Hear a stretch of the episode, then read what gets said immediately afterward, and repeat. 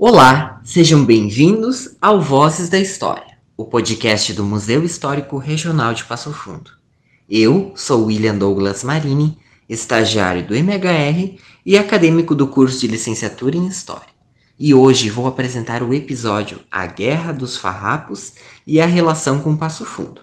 Este episódio é o segundo da temporada que objetiva contar um pouco sobre as histórias e os envolvimentos de Passo Fundo em comemoração ao aniversário do município.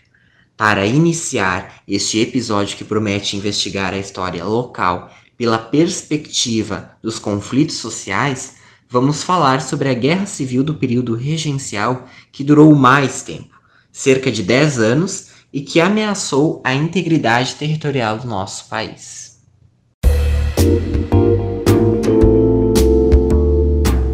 A Guerra dos Farrapos, ou Farroupilha, foi uma revolta de estancieiros que iniciou em 1835, durante o período regencial. Com a liderança de Bento Gonçalves, deu-se início à revolta mais longa do país, partindo dos anseios de uma elite insatisfeita com a cobrança de impostos do governo regencial que retirava parte de seus lucros. A revolta colocou em risco a integridade territorial do nosso país.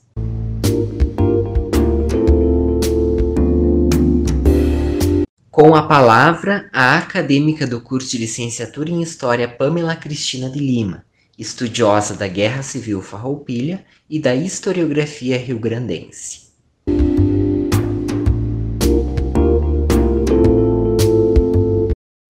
Olá, William. Quero primeiramente agradecer pelo convite, dizer que é um prazer poder estar tratando e conversando um pouquinho a respeito de um assunto tão importante no Rio Grande do Sul que envolve a memória, a tradição, a história, o nosso passado. Um conglomerado de fatores que é muito importante e interessante para a gente conseguir entender as diferentes interpretações sobre esse decênio. Muitas vezes, inclusive, definido como decênio heróico.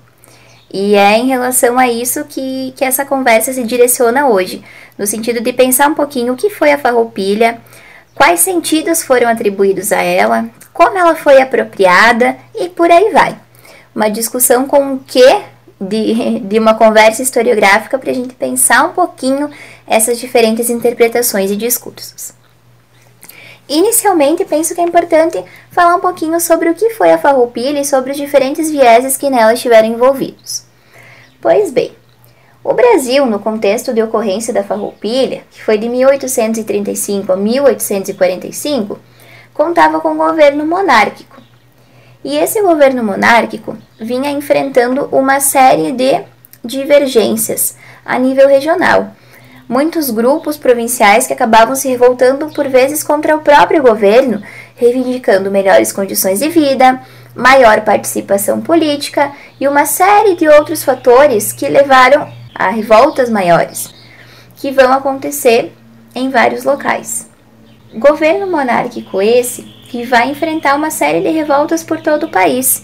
Algumas delas contra o governo central, reivindicando melhores condições de vida, maior participação política e uma série de outras demandas que se entendia que não estavam sendo atendidas ou suficientemente atendidas.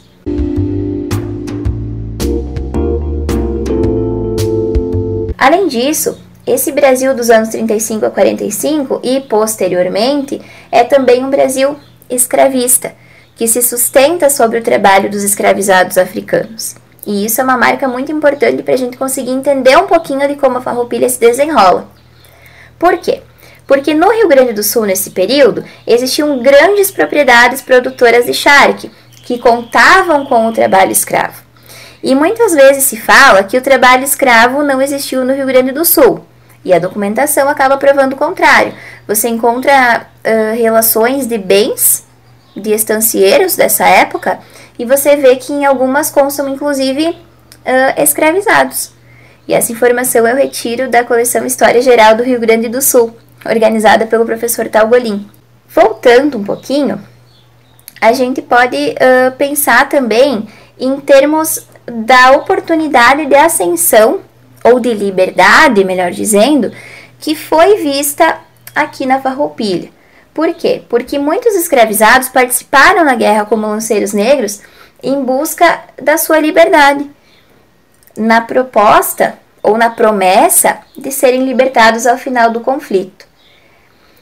Esse contexto de desigualdade, de condições por vezes miseráveis dos peões e de favorecimento ao charque uruguaio por parte do governo brasileiro vai descontentar a muitos, vai descontentar aqueles que estavam numa situação precária, vai causar insatisfação àqueles que tinham o charque para negociar e abasteciam os mercados nacionais, mas que sentiam seu produto desvalorizado. Vai afetar também aquela elite que sentia-se alijada do poder, alijada em relação às decisões que eram tomadas no centro do país. Então, em síntese, a farroupilha não pode ser compreendida como um movimento de causa única.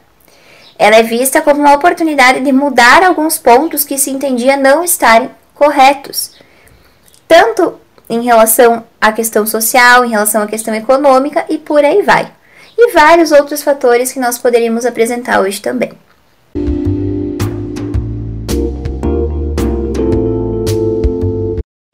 Pensar a farroupilha histórica, historiograficamente, implica pensar instituições, sujeitos e suas vinculações com diferentes âmbitos sociais, políticos e também culturais do período. Implica perceber que a escrita da farroupilha começa já durante a sua ocorrência, nos diferentes tratados, cartas, comunicações e uma infinidade de documentos que são construídos durante o conflito, tanto por tropas imperiais quanto pelos farrapos.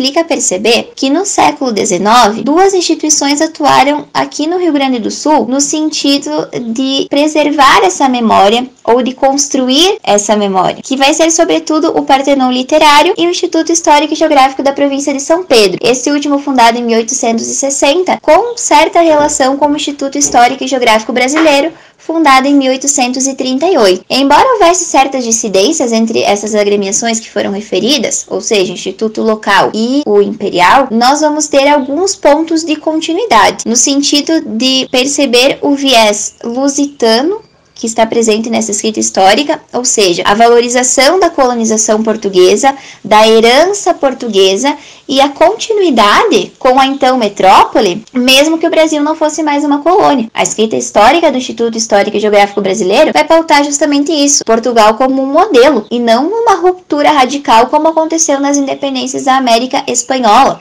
com todas as ressalvas que essa expressão nos traz.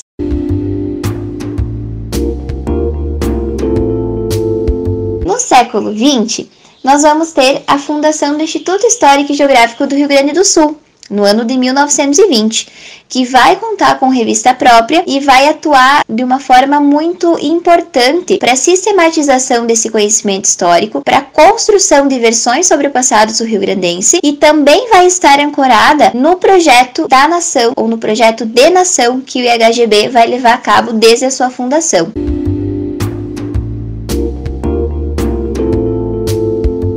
Nos anos 1920 e 1930, os intelectuais que atuaram nessas agremiações buscavam legitimidade, tanto para as instituições quanto para a escrita histórica que era produto dela.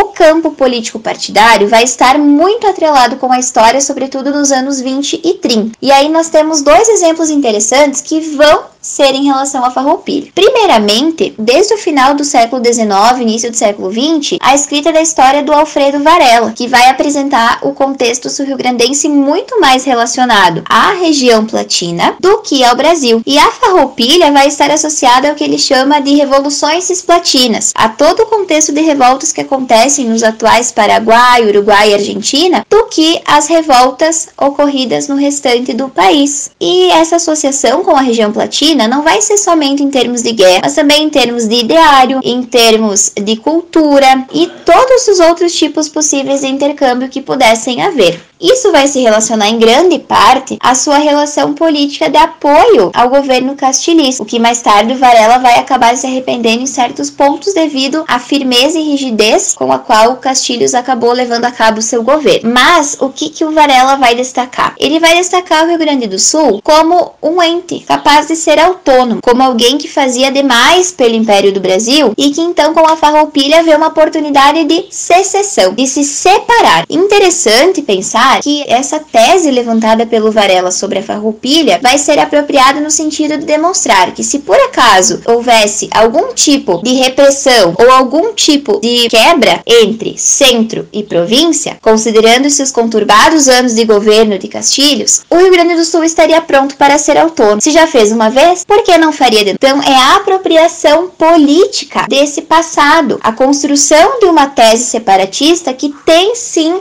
uma serventia de legitimação política.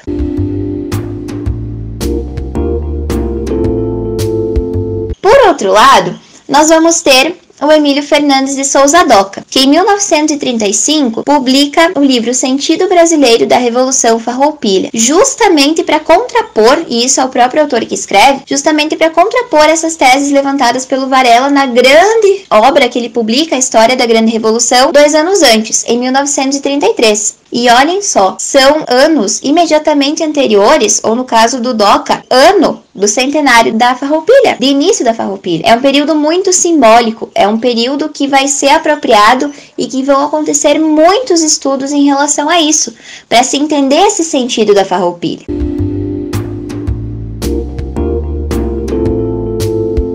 O Emílio Fernandes de Souza Doca, assim como outros autores do período como Otelo Rosa, vai defender que a farroupilha foi antecipadora do ideário republicano. Ela não estava se erigindo contra a unidade, mas sim contra o sistema de governo monárquico, acusado de repressor, autoritário e pouco aberto à participação dos sul-rio-grandenses. Justamente a esse sentido brasileiro é que o Doca vai dizer que os rio-grandenses sempre tiveram um sentimento de pertencimento ao Brasil, que aquilo foi uma medida drástica tomada justamente em relação àquilo que estava acontecendo, aqueles tipos de abuso que estava acontecendo em relação ao Rio Grande do Sul por parte do poder central. Mesmo que, a partir dos anos 1940 e 50, a escrita da história tenha sido menos marcada pela atuação político-partidária dos seus letrados e mais pela questão da reabilitação cultural e da busca por inserção desse regionalismo dentre os demais, como a invenção do Nordeste, que vai acontecer sobretudo a partir da obra do Gilberto Freire, ainda vão existir traços mais conservadores de escrita, que vão se atrelar justamente a essa ideia de abrasileirar o Rio Grande do Sul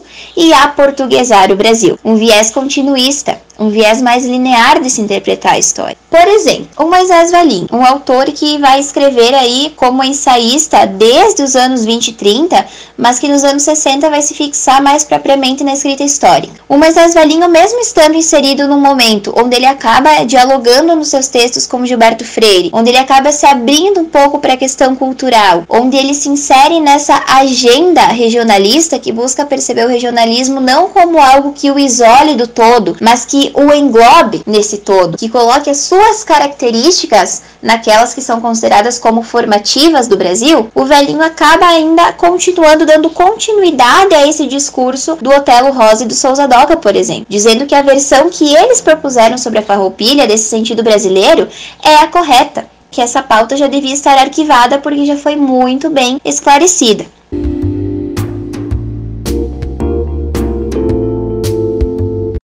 Mesmo com todas essas reorientações marcadas pelo advento do regionalismo como integrador e não mais como algo que isole a região do todo, e nessa tensão de inserção dos caracteres regionais nos caracteres nacionais, existem autores que ainda vão se manter por um viés mais tradicional, arriscamos dizer, como por exemplo o Moisés Valinho, que vai dar continuidade ao discurso sobre a farroupilha que o Doca e o Otelo Rosa já haviam ensejado anteriormente, mas vai agora, além do sentido, apresentar também a ideia de uma presença. E isso é fruto de estudos que eu venho realizando e também venho fazendo junto com o professor Fabrício Soares, no sentido de perceber como é que esse passado é presentificado, como é que esse passado é tornado presente, não somente por meio da tradição, por meio de, de várias músicas e tudo mais que a gente percebe que vão uh, vir à tona, principalmente a partir do MTG, nos anos 40, 50, 60 e por aí vai, mas também na historiografia. O mais velhinho vai falar a respeito do batismo do Palácio Piratini com este nome, né? Nome da República de Piratini, que foi uh, fundada durante a Farroupilha.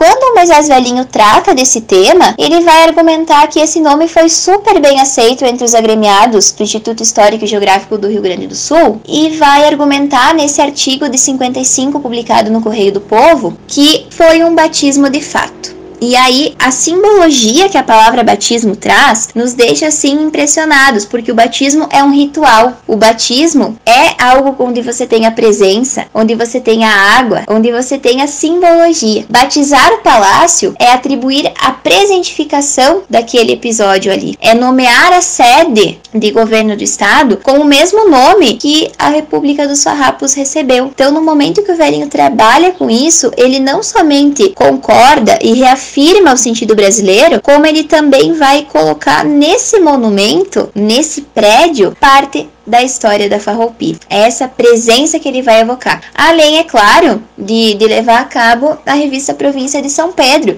que circulou em várias regiões do país e levou textos de sul-rio-grandenses e sobre sul-rio-grandenses para várias pessoas que talvez uh, não, não entrassem em contato diretamente com as obras produzidas aqui no Rio Grande do Sul. Sobre a farroupilha, nós vamos ter também o que a professora Mara Rodrigues e a professora Letícia Nedel chamam de geração crítica, sobretudo influenciada pela teoria marxista da história, no sentido de pensar que é possível, através da análise textual, você conseguir encontrar o real da história ou conseguir entender o que realmente aconteceu e pensar em termos de uma classe dominante, como se todos os interesses, como se todas as demandas fossem levadas a cabo a partir dos interesses da classe dominante. Então, são conceitos claramente marxistas que vão estar nessas análises, sobretudo a partir dos anos 70 e 80. E, atualmente, nós temos vários estudos, dentre os quais os meus se inserem, e de outros colegas também, que vão buscar compreender a farroupilha a partir dos seus discursos, a partir da documentação, a partir dos seus desdobramentos, que vão buscar entender como as identidades, como as subjetividades vão sendo construídas e apropriadas pelos sujeitos envolvidos nesse processo e também como isso tudo é um processo de construção e um processo em construção, porque cada vez mais, né, o nosso mundo se transforma, os nossos contextos acabam se modificando e é a partir deles que surgem os nossos problemas e as nossas demandas de pesquisa. E é a partir daí que a gente formula o nosso foco de pesquisa. Então, uh, os estudos atuais têm se dedicado muito a compreender esses discursos, a compreender essas homogeneizações que aconteceram e também a perceber como alguns sujeitos acabaram sendo alijados para que as teses de dados autores fossem tomadas como uh, fidedignas àquilo que aconteceu e para que fossem prestigiadas. Analisa-se também esses diferentes embates, como o exemplo que citei antes do Varela e do Doca, e como que eles vão trabalhando discursivamente para se colocarem enquanto autores legítimos no trato ao tema e para demonstrarem que a sua versão deve ser a predominante e deve ser a correta.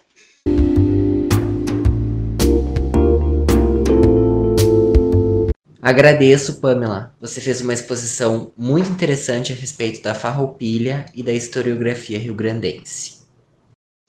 Quero agradecer imensamente pela nossa conversa. Creio que conseguimos tocar em alguns pontos interessantes de reflexão. E caso queiram trocar uma ideia, conversar. Estou totalmente aberta a sugestões e à disposição para a gente dialogar, porque é muito importante conversarmos sobre esses temas e percebermos que a nossa ciência, a ciência histórica, é algo em permanente construção. Que nós, enquanto sujeitos históricos, somos sim aqueles que a transformam e somos aqueles que a fazem de acordo com suas demandas, de acordo com suas formas de perceber o mundo. Obrigada mais uma vez, William. Obrigada a quem está nos ouvindo. Um abraço e até o próximo podcast.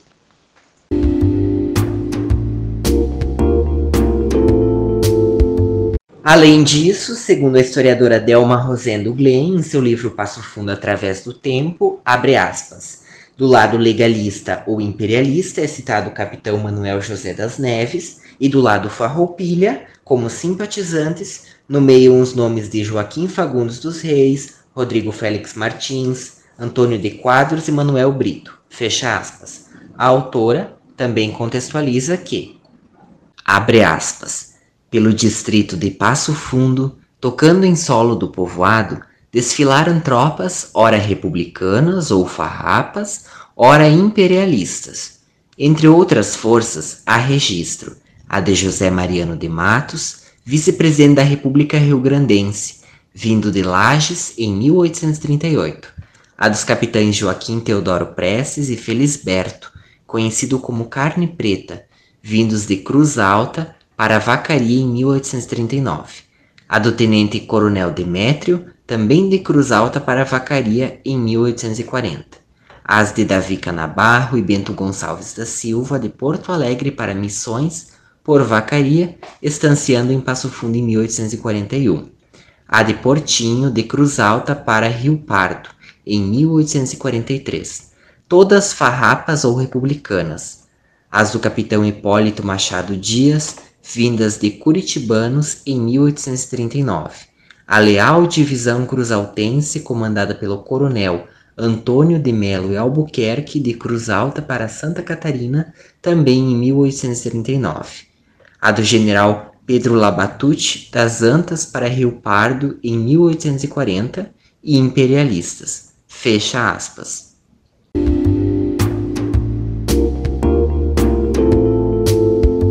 Meu nome é William Douglas Marini, sou estagiário do MHR e esse foi o Vozes da História, o podcast do Museu Histórico Regional de Passo Fundo.